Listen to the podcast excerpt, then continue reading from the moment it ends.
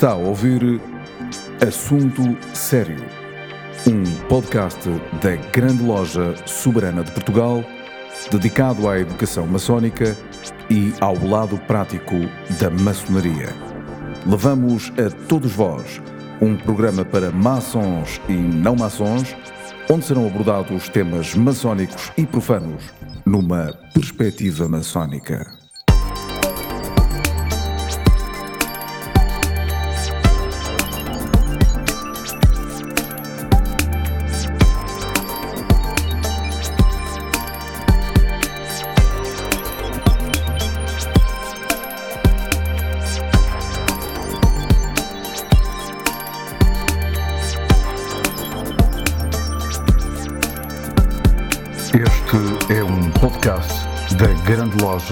Soberana de Portugal. No entanto, esta é uma emissão especial que dá conta de parte da Conferência Teofanias, organizada pela Comenda de La Cóbrega, Ordem Soberana e Militar do Templo de Jerusalém Universal. Passamos então ao orador seguinte. Chamo o comendador da Comenda de Lisboa, do SMTHU, o irmão Luís Fonseca, Ora, sou eu então. Há algumas questões que eu gostava de, de, abordar hoje que têm a ver com a questão da teofania. Geralmente, quando, quando nós falamos de teofania, já foi aqui referido várias vezes, referimos-nos a uma experiência, uma experiência tangível. E essa experiência tangível manifesta-se de forma peculiar. Uma teofania tem de ser diferenciada daquilo que pode ser uma experiência de espiritualidade, daquilo que pode ser uma experiência de elevação do ser, uh, porque senão ficamos sem, sem nível, ficamos sem balança. Uh, uh, como, como, nós conhecemos na história que nos é contada, nas diversas religiões de, de este a oeste, as teofanias aparecem geralmente sempre focadas ou, ou sempre associadas a factos de ruptura ou a, a, a, grandes mudanças não são propriamente momentos de ah, agora eu tenho consciência de que uh, somos uh, todos parte do mesmo mundo. Isso é uma consciência humana. Isso é tudo uma consciência social e humana. A consciência da teofania tem a ver com outra coisa que é muito mais elevada e algo que é extremamente raro. Extremamente raro. Não é algo que, que, que, que diga respeito ao mundo físico, embora se manifeste no mundo físico, não é algo que diga respeito a um mundo emocional, embora provoque condições emocionais, não é nada que, que, que, diga respeito a condições mentais, embora provoque mudanças a nível mental, principalmente a nível de intelecto. Uh, nem podemos dizer que seja uma coisa espiritual ao nível daquilo que nós concebemos como sendo espiritual. É mais elevado do que isso. Tem de ser uma emanação de qualquer coisa que transcenda a nossa própria consciência. E por isso é que é uma teofania. Ou seja, é algo em que Deus se faz presente, em que Deus uh, se torna tangível. Uh, esta revelação uh, que nós, quando falamos de teofania, temos esta, esta, esta, esta dupla concepção de que a teofania pode, pode ser ou pode se manifestar de duas formas. Geralmente, esta revelação ou se dá de uma forma geral ou de uma forma particular. De uma forma geral, nós podemos dizer que hum, tudo o que é tangível, toda a criação, ela própria é uma teofania. Tudo aquilo que respeita a uma hum, revelação particular, que pode ser um povo, pode ser um grupo, ou pode ser um indivíduo, podemos dizer que é uma teofania particular. E temos exemplos de ambas um, em, em, toda, em toda a, a, criação, desde a manifestação do universo, que, que ao fim e ao cabo é uma teofania de Deus, não é? Em que Deus emana como força primeira, passando, passando consequentemente a vários níveis de manifestação, às causas segundas, causas terceiras, etc., até aquilo que nós conhecemos como sendo aquilo que é tangível, que tocamos, que sentimos, que vemos, e é essa que geralmente nós associamos a este conceito de teofania que nós, que nós hoje abordamos, mas também aos povos, como, como eu disse há pouco, que já é um bocadinho mais alargado e que naquilo que é a nossa tradição portuguesa é muito bem expresso uh, uh, por, por, na frase que nós bem conhecemos, Deus quer, o homem sonha, a obra nasce. Ou seja, Deus quer, ou seja, existe um primeiro agente, existe uma certa vontade de, de que a obra se faça, de que a obra apareça, de que o homem sonha, e o homem sonha tem a ver precisamente com essa parte de recepção, com a parte de comunhão, com a parte de recepção da mensagem e com a obra nasce, que tem a ver com a concretização da vontade primeira. Sem haver essa, essa primeira vontade, seria impossível a obra, a obra nascer, ou pelo menos essa obra com inspiração divina. E nestes três planos que vão, que vão sendo, que vão surgindo, daquilo que é menos denso para aquilo que é mais denso, a concretização da vontade, ou seja, a materialização da obra, eh, nasce nessa semente de revelação que, na verdade, se dá no ser através de um conjunto de atos ou de um conjunto de fases. Um, tradicionalmente, no, na, na concepção humana, nós podemos dizer que se dá através daquilo que nós consideramos ser a iniciação. A iniciação em vários níveis. A iniciação desde a vontade, que parte a nível físico, a nível emocional e a nível mental dos próprios progenitores, que a, a imagem de Deus tem também uma vontade de criar, de se consubstanciar em algo que, que os transcenda, que neste caso poderá ser uma criança, um filho, uh, tal como nos níveis de iniciação seguintes, que passam pela própria vida e pelas cerimónias de passagem, que tanto são religiosas como iniciáticas. E, e é importante nós percebermos que cada uma tem as suas funções. Uh, se, a, se a celebração sacramental na tradição ocidental cristã se dá através de, um rito de batismo de imersão nas águas, como sinal de purificação, de limpeza, uh, de recepção de qualquer coisa que é transcendente ao ser, que nós conhecemos como sendo a Eucaristia, ou a parte eucarística.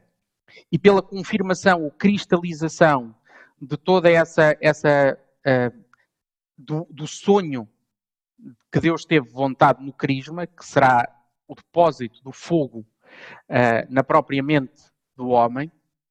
Uh, a nível iniciático, aquilo que se pretende não é isso. A nível iniciático, o que se pretende é fundamentalmente a recepção e a ativação dos sinais sensíveis que já foram recebidos numa iniciação prévia. Ou seja, a iniciação torna-se, iniciática torna-se mais efetiva quando nós conhecemos fundamentalmente o, a história, o mito, uh, e, e, e já experimentamos no dia a dia o que são os primeiros níveis mais, digamos, físicos do que será essa obra, mas que ainda é muito, ainda é muito superficial.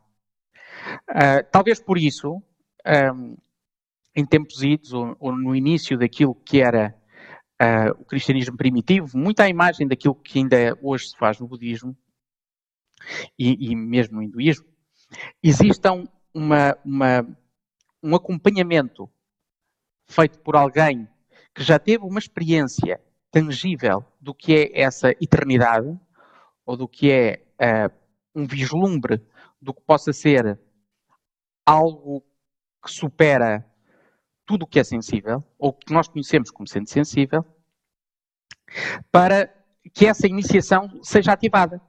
Ou seja, nós hoje, por exemplo, batizamos as crianças quando são bebés. Não existe nenhuma ativação. É impossível ativar. É impossível ativar porque nem todos os corpos estão presentes ainda. Ou seja, é dada uma semente, mas será que essa semente frutifica? Bem, poderá frutificar ou não. Ela foi semeada. Não significa que, que se torne germen frutífero e que um dia venha a dar fruto.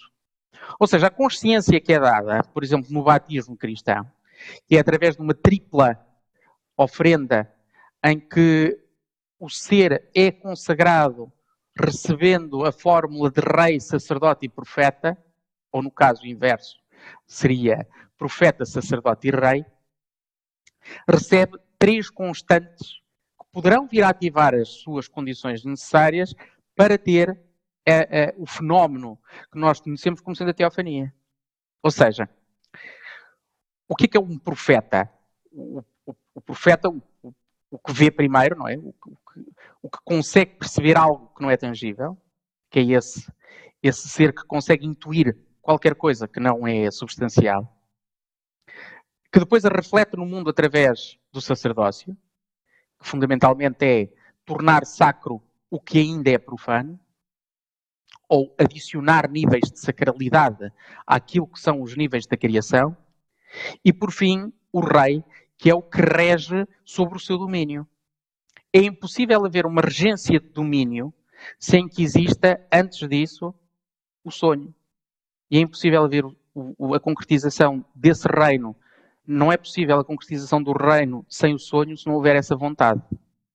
Ora, esta sequência que vai passando e que se vai dando, uh, curiosamente, não é bilateral.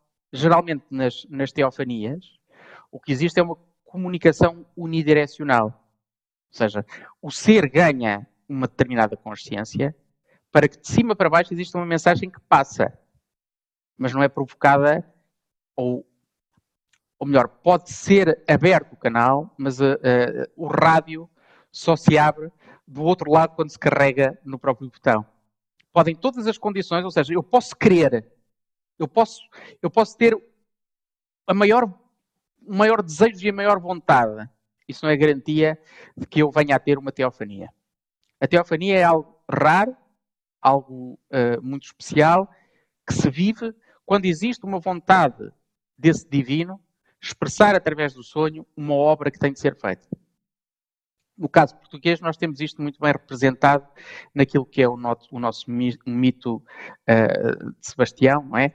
O próprio nome parece uh, dar uma pista acerca daquilo que, que, que, pretende que a obra seja feita. Então, estas, estas teofanias uh, dividem-se em vários níveis. Nós temos teofanias em que aparece diretamente Deus a expressar a sua palavra, em que geralmente começam por disse Deus, ou a voz de Deus disse. Existem um, angelofanias, onde são anjos uh, em que Deus se expressa pela voz de anjos, em que nós temos de perceber que o conceito é sempre uma expressão mais pura de Deus, mas que usa um veículo para que ela seja transmitida. Ou seja, imaginemos, é ouvir alguém ao vivo ou é ouvir alguém por um telemóvel. Neste caso, o anjo seria o telemóvel. Não é a voz direta ao vivo, já passa por uma série de filtros. Isso seria a, angelo, a angelofania, ou, por exemplo, uma, uma, aquilo que em Portugal nós temos como a, a mariofania, que são basicamente as aparições marianas, onde existe um veículo de uma mensagem que poderá ser conduzida, eh, neste caso, por uma entidade que assim se apresenta. Ou seja, não existe, não existem muitos casos uh, no, no, no, mundo onde, onde este, este tema da teofania se, se faça presente, a, a nível de povos. Uh, sabemos que a nível de, uh, pelo menos conhecemos duas cristofanias bastante, bastante presentes, a de, a de Constantino e a nossa portuguesa, uh, em que se foram dando progressivamente, e em que Eurico tiveram uma, uma, uma expressão muito grande, e que ainda é muito desconhecida no mundo, não é? Mas que toca sempre a um tema fundamental. O, o, alvo da teofania, esse tal rei, sacerdote e profeta, é aquele que em si mesmo constitui algo que hoje no mundo é muito desconhecido, que é o herói. Na verdade, o herói tem de ter estas estas, estas pequenas uh, uh, intuições, tem de ter este caminho, tem de ter uh, a vontade e tem de manifestar essa vontade no mundo através de uma, de uma série de provas. É? Essas provas, se forem ultrapassadas, é que darão ao herói a capacidade de ele realizar essa obra à qual foi mandatado. E é importante nós percebermos isso, porque a, a, a teofania não, não parte do desejo do homem, caso contrário, é uma obra humana. Isso é o que distingue a obra humana e a obra social daquilo que é a obra divina. Ou seja, ou seja o herói não é o que quer fazer, o herói é verdadeiramente aquilo que faz. Uh, a, a, a teofania não, vista, não visa o sonho, ou seja, não é a pessoa que acorda de manhã e diz eu hoje vou fazer. Não, é aquele que teve um sonho e que sabe que através desse sonho algo aconteceu, algo muito distinto é um sonho muito distinto de todos os sonhos. É um sonho que, que, que nós podemos dizer que é vivo. É um sonho que podemos dizer que é vivo. E que esse sonho vivo faz com que depois no plano inferior, que é o mundo, a obra nasça e frutifique. Se não for assim, se não tiver essa semente do divino, a obra não vai frutificar. É como uma semente lançada entre os, entre os rochedos. Não cai no sol firme, cai entre os rochedos. Logo, é um bocadinho diferente. Portanto, naquilo que é a, a, a, tradição universal, nós podemos dizer que nesta frase que eu referi, que é eh, portuguesa, Deus quer, o homem sonha, a obra nasce, uh, uh, o, próprio, o próprio poeta nos diz que Deus quer, e, e, e, reflete isso nas suas próprias palavras, dizendo que Deus quis que a terra fosse toda uma, que uh, o homem, profeta, através da própria palavra sagrou-te, e atenção, que sagrar significa dar essa via, dar essa dar o mandato. Eu sagro-te para que tu faças a tua via sacra, para que no mundo tu possas sacralizar alguma coisa. E em Portugal, a nossa primeira estação da Via Sacra foi Sagres, não é? Nós temos esse, essa palavra Sagres, sacro, é qualquer coisa que é muito, muito uh, ligada e que está muito unida. Para se fazer então a missão. E a missão é, é, é vem, vem relatada no foste desvendando a espuma, foste ligando o oceano. Portanto, na, na, naquilo que é o nosso imaginário podemos dizer, o nosso imaginário uh, português, a teofania faz parte da nossa própria constante. E nós vivemos hoje na esperança de uma vinda de um Sebastião, não é? Nós, nós geralmente não olhamos para a palavra, mas a própria palavra é reveladora, não é? O se ou ex significa essa exteriorização de qualquer coisa que é um bastião. Um bastião é uma nova fortaleza, um novo reino, uma nova, uma nova entidade. O sebastianismo é isso, não é? É a concretização de uma nova Jerusalém celeste. Como é que isto se dá? Ou seja, como é que, como é, como é que as teofanias se dão? Nós, uh, uh, fundamentalmente, vemos que isto acontece através de três tipos de fenómeno. Ou sem querer, em que acontece algo completamente não planeado, uh, que geralmente se pode dar através de qualquer coisa, pode ser um desastre, pode ser uma experiência quase morte, pode-se dar ali qualquer coisa onde a pessoa tem uma percepção de algo e nessa percepção de algo tem então uma comunicação angélica. Existem alguns casos, não são muitos, existem alguns. E nesse caso, geralmente é muito traumático, porque não houve uma preparação. Pode ser dado através de uma expressão mística, do místico, através da sua própria uh, abstração do mundo, atinge um nível de consciência onde tem então essa visão e nós temos vários exemplos nas escrituras, desde as visões de Ezequiel, etc., através de um terceiro sistema que é um sistema ordenado e que nós conhecemos como sendo a escola profética, onde uh, uh, se trabalha algo que na, na, naquilo que é a tradição se conhece como sendo o corpo de glória. Ou seja, um conjunto de práticas que vão sendo dadas, uh, onde a parte física se vai preparando para uma expressão, então, de algo espiritual que nos habita, mas que ainda não se manifesta. E a partir do momento em que se começa a manifestar, começa então a ter uma experiência profética mais acelerada, digamos. A, a teofania é, portanto, uma, uma figura de privilégio, é algo que nós, hoje, no mundo, não prestamos muita atenção. Uh, nas, na, naquilo que eram as tradições mais antigas, havia um, um certo cuidado uh, com a, parte profética manifestada através dos oráculos, hoje nós não temos atenção a esses sinais. Hoje nós descuramos muito estes sinais e acreditamos que a parte profética não existe no mundo, ou se existe, está demasiado velada. Se calhar não está, se calhar nós é que não estamos atentos aos sinais que nos são dados e às manifestações proféticas que aparecem no mundo. E isso é o que nos compete a nós hoje, naquilo que toca a este tema, julgo eu, que é, é, é, que é esta teofania, que é estamos nós despertos para as manifestações que Deus nos põe à frente, para que nós possamos vê-las como sinais no mundo, ou não? De que forma é que nós estamos atentos aos sinais? Os tais sinais que nós deveríamos um, olhar e, e perceber. Um, chega-nos ter uma, uma memória das teofanias do passado?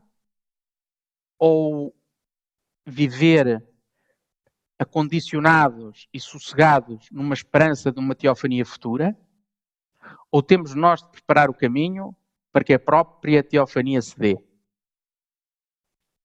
Um, eram estas as, as, questões que eu gostava de deixar no ar. Acerca disto, preparei para vos falar que é muito singelo, muito simples, eu sei, uh, mas que eu creio que é, é importante nós hoje também pararmos e pensarmos um bocadinho. E neste momento a palavra com Luís de Matos. Luís de Matos, Grão Prior Geral do Grão Prioridade de Portugal, do SMTHU. Uh, a palavra é tua. Muito bem. Eu, eu, vou trazer uma reflexão muito pequenina, muito pequenina mesmo. É curta, mas acho que pode ter, pode ter interesse. É apenas para vos dar aqui uma ideia um bocadinho mais uh, fora da caixa daquilo que é uma teofania. O Luís Fonseca já falou um pouco uh, do que podemos uh, talvez categorizar como teofanias distintas.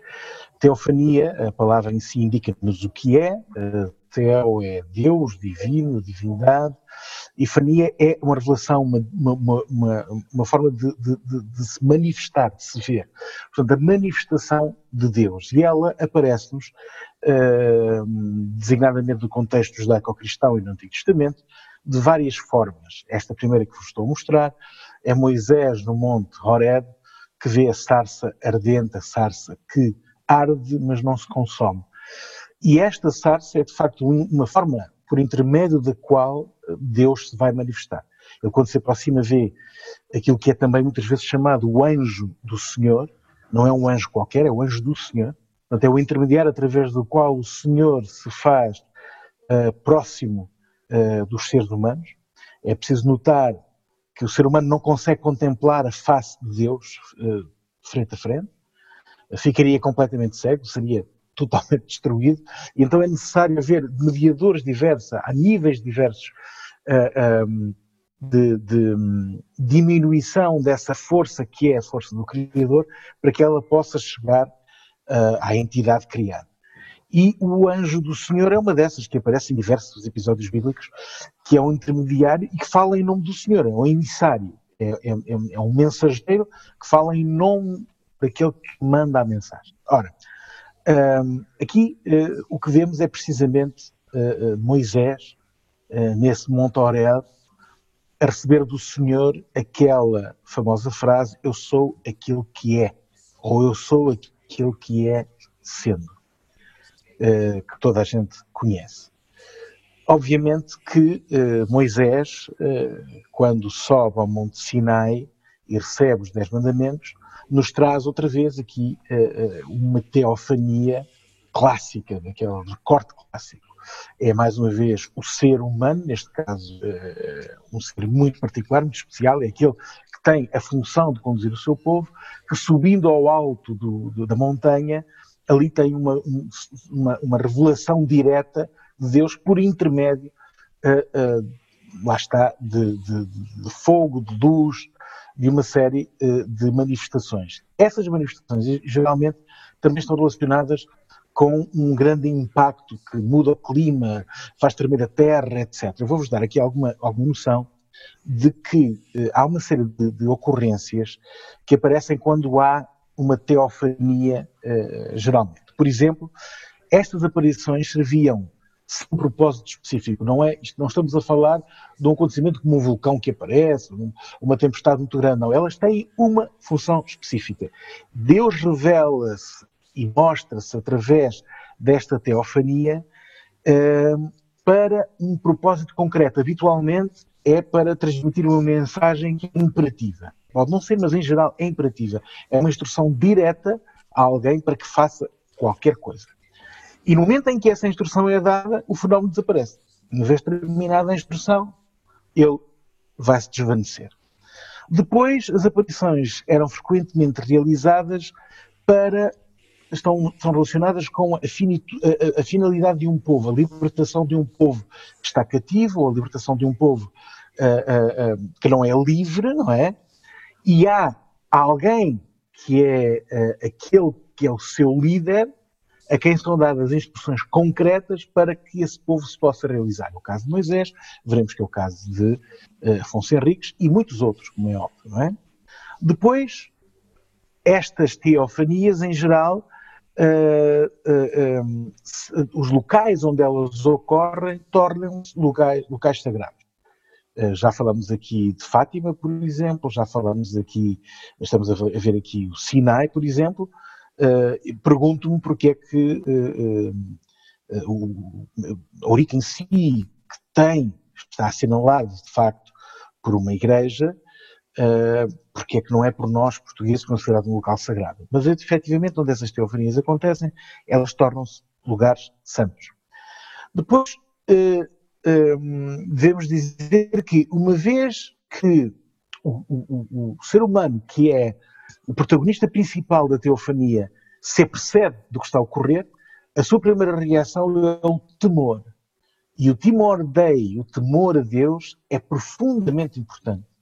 Eh, esta não é uma humildade, é muito mais do que isso, é um temor reverencial profundíssimo, que faz com que muitas vezes nas teofanias, vemos o mesmo Eurique, a forma como a, a, a, iconografia a vai celebrizar, temos aquele que é o monarca, que daquele momento em diante é um monarca, porque é sagrado, a coroa é entregue, está de joelhos, tem um joelho no chão perante a revelação que vê. A questão do temor é uma questão extremamente importante. Aliás, quando o anjo aparece, o anjo do Senhor, ou qualquer anjo, já agora no contexto quer testamentário, quer neotestamentário, quando aparece um anjo, a primeira coisa que ele diz a quem aparece sempre é não temais. O que significa que há, de facto, uma manifestação que levaria ao temor imediato. Uh, depois, as manifestações, as manifestações divinas, as teofanias, promoviam habitualmente um, uma, uma, perturbação no ambiente à volta uh, do que estava a ocorrer. Ou climáticas, ou, ou como eu disse há pouco, de, de, de, de tremores de terra, uh, ou de outra natureza, ou, ou, luminosas, etc. Depois, as teofanias, uh, o que faziam era permitir uma antevisão do papel de Deus no final dos tempos. E no nosso caso, no caso da teofania relacionada, que é uma cristofania relacionada com Ourique, de facto, ela fala-nos dessa, dessa, desse momento inicial, que depois tem um propósito concreto final, que é a idade do Espírito Santo. E, finalmente, um, o único motivo para que hajam teofanias é a transmissão, como eu disse, de qualquer coisa. Elas não ocorrem porque, porque apetece, elas têm sempre um objetivo concreto, o qual é eh, dar a um determinado líder ou a, alguém que é alvo dessa teofania, que pode ainda não ser um líder, mas que depois acaba por uh, ficar nessa posição pela, pela forma própria como o povo o vê, o passa a ver, ehm, e, portanto, dar uma, uma determinada ordem imperativa. Aqui esta imagem que vemos é, é a famosa luta uh, de Jacó com o anjo do Senhor. Uh, Jacó teve mais que uma teofania, uma delas foi quando viu a escada em que os anjos subiam e desciam aos céus, mas nesta, durante a noite, ele passa a noite em luta com o anjo, o anjo do Senhor, e quando uh, desperta amanhã, ele passou a ter outro nome, passou a ter outra designação, que é Israel. Israel é, uh, significa precisamente aquele que vence, que é o que domina, a partir da partícula Ra, uh, o, o, o, o, divino, portanto, o El. Um, muita gente não se apercebe, mas isto precisamos ver aqui neste momento, é evidentemente uma, uma teofania. É a manifestação de uma das três pessoas da Trindade. Quando dizemos que é a manifestação uh, de Deus, Deus tem três pessoas, o Pai, o Filho e o Espírito Santo. Este é o momento em que o Filho é abençoado pelo Espírito Santo. É muito interessante entender que o Espírito Santo em si, a sua manifestação, é uma teofania direta, direta de uma das três pessoas da idade, porque nos vai levar, obviamente, aqui, aqui, que é o Pentecostes. E o momento do Pentecostes é claramente uma teofania. E, portanto, podemos facilmente extrapolar esta teofania que ocorre uh, durante o, o, tempo da Páscoa, que encerra o tempo da Páscoa, podemos extrapolá-la facilmente para entender que esse tempo é um tempo simbólico que depois se pode estender à própria história e esta teofania que ocorre em Pentecostes, estendida à história e ao, ao planeta, a todos aqueles que são os, os futuros recipiendários desta, desta iluminação, deste fogo do Espírito Santo, estamos a falar da manifestação da idade do Espírito Santo. Estamos a falar daquela que é prometida. Então aqui podemos entrar um bocadinho na própria teofania portuguesa, aquela que uh, está na nossa fundação. E podemos ver nessas imagens, esta é uma excelente imagem, uh, onde conseguimos ver o in hoc signo, ou seja, a, a, a expressão latina para com este sinal, uh, prefigura as letras I, H e S, Cristo, que se apresenta perante Afonso Henriques, e os anjos do Senhor, os intermediários, que lhe trazem o escudo e a coroa. Isto é clássico, já sabemos que a graça não é comprada, a graça não é conquistada. Nós sabemos que o cavaleiro apresenta-se à batalha, luta contra as dificuldades e contra as, as, um, as oposições, mas não lhe é garantida a graça. A graça é sempre dada de cima. A graça vem sempre a partir do, do, do, mundo transcendente e esta coroa representa precisamente essa graça. É a coroação daquele monarca. E ele, ele apresenta-se, obviamente, sem armas, com o joelho no chão, não apenas em posição de humildade, mas de temor, temor reverencial. Está perfeitamente correta de todos os pontos de vista. Portanto, aqui o que vemos é uma, uma outra representação, temos Inox Signal Vincers, e onde vemos também uh, claramente que todos estes aspectos, o escudo, a, a coroa, que podem ver aqui do lado esquerdo, a posição de joelhos e as armas depostas, que aqui estão, uh, fazem parte desta iconografia tradicional que vale a pena uh, estudar. Ora bem, Monte Sinai e os sinais.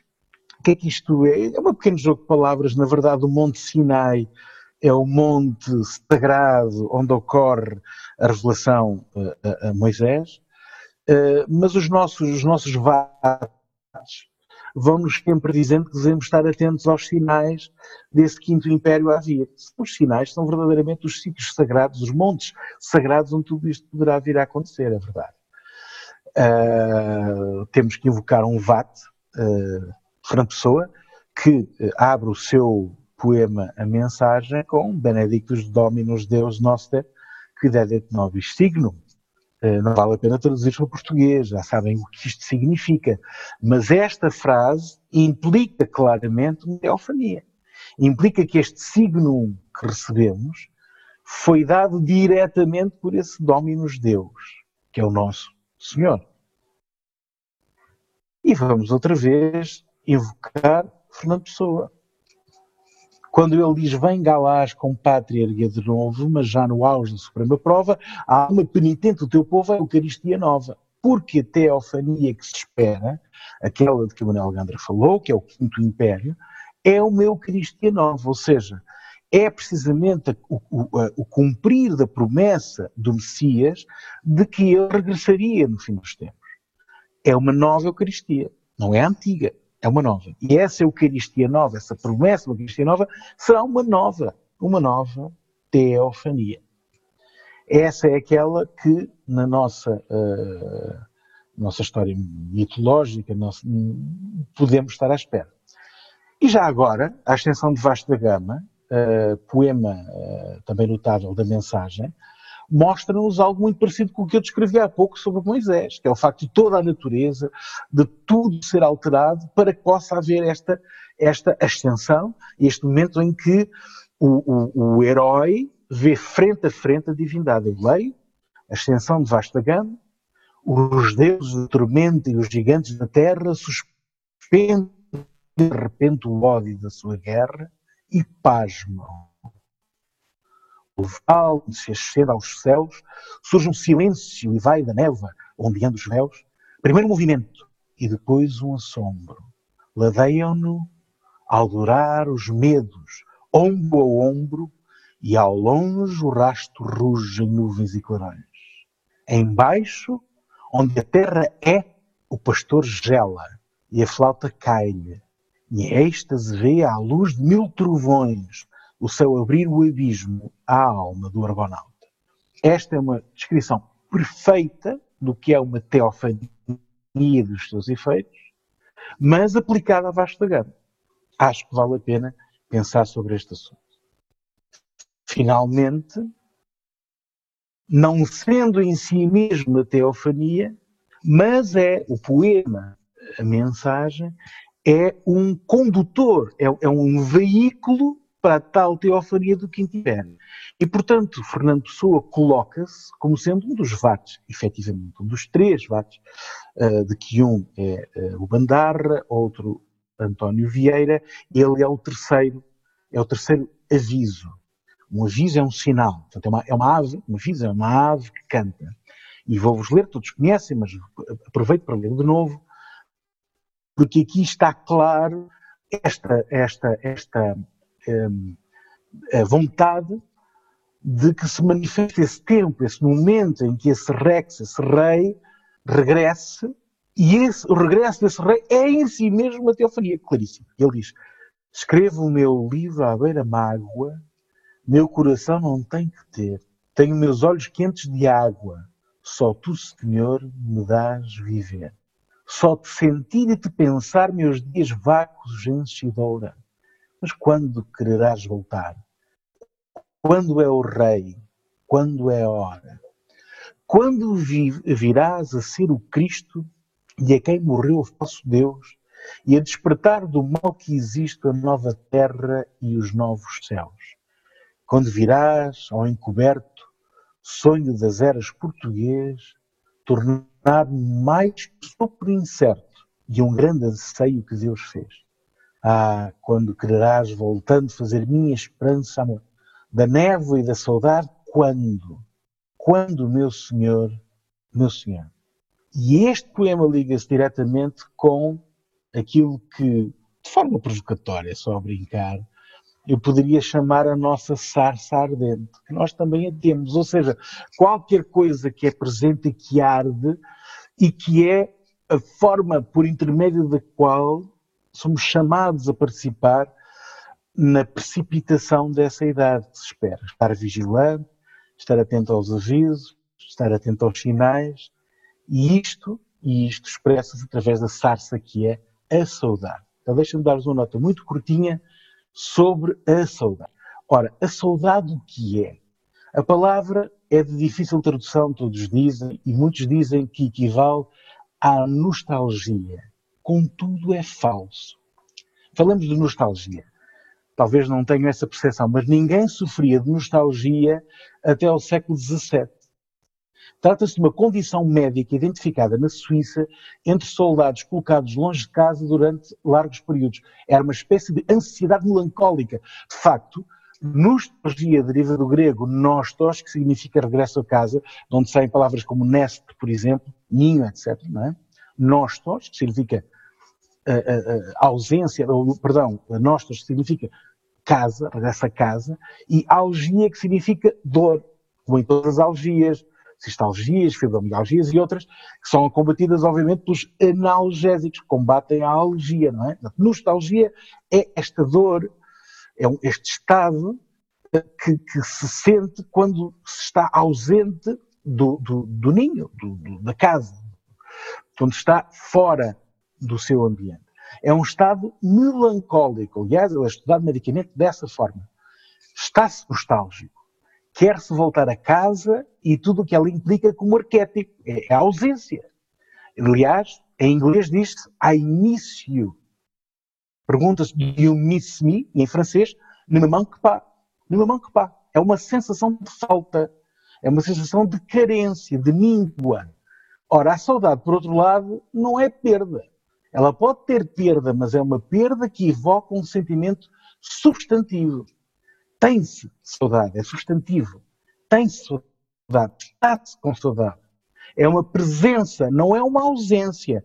A nostalgia é um vazio, mas a saudade é ser preenchido por uma emoção presente e substantiva de recordação do que foi e já não se tem. Ou há de ser, isso espera que volte a ser, ou que venha a ser. Não é possível ter nostalgia do futuro porque é vazio. Nostalgia é perda. Saudade do futuro é a presença agora, já e aqui, daquilo que almejamos ser o futuro. Nesse sentido, saudade é fé. E fé e saudade são muito próximos. Diria o dramaturgo Aguinaldo Silva, saudade é sentir que existe o que não existe mais. Camões diz, do mal ficam as mágoas na lembrança, do bem, se algum houve, saudade. E diz Pessoa, hoje sou a saudade imperial, do que já na ausência de mim vi. Eu próprio sou aquilo que perdi. E, portanto, a saudade conjuga-se no verbo ser, não com nostalgia, que é no verbo não ter. Okay? É não ter. Saudade conjuga-se no verbo ser. Saudade não vem de solidão, vem de saudação, de saudar. Saudade vem de saudar. Saudar a presença do outro. Saudar a presença no outro. Vem do salus latino, raiz para palavras saúde e salvação. Dava-se com a expressão salve e mais tarde ave, de onde a tal presença metafísica traduzida pelo sentimento de saudade. Deste modo, estar nostálgico é transitório. É um modo de estar passageiro e efêmero. Ter saudade é um sentimento de posse de algo concreto, substantivo, de presença definitiva e recorrente. E é esta a nossa sarça que arde, mas não se consome.